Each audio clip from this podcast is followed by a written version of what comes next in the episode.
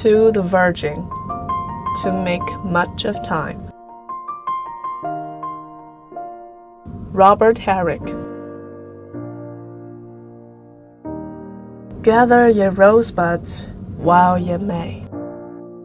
Old time is still a flying, and this same flower that smiles today, tomorrow will be dying.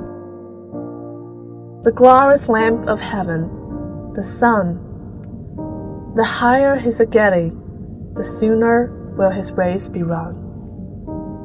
And nearer his to setting, that age is the best, which is the first.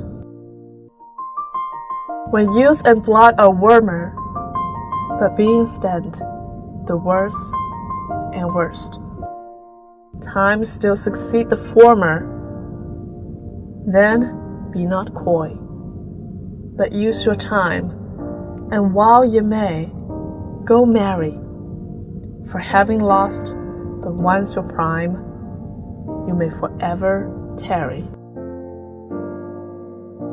本诗朗读者叶利亚，摘自东南大学出版社《丝织的帐篷：经典英语诗歌选译》一书。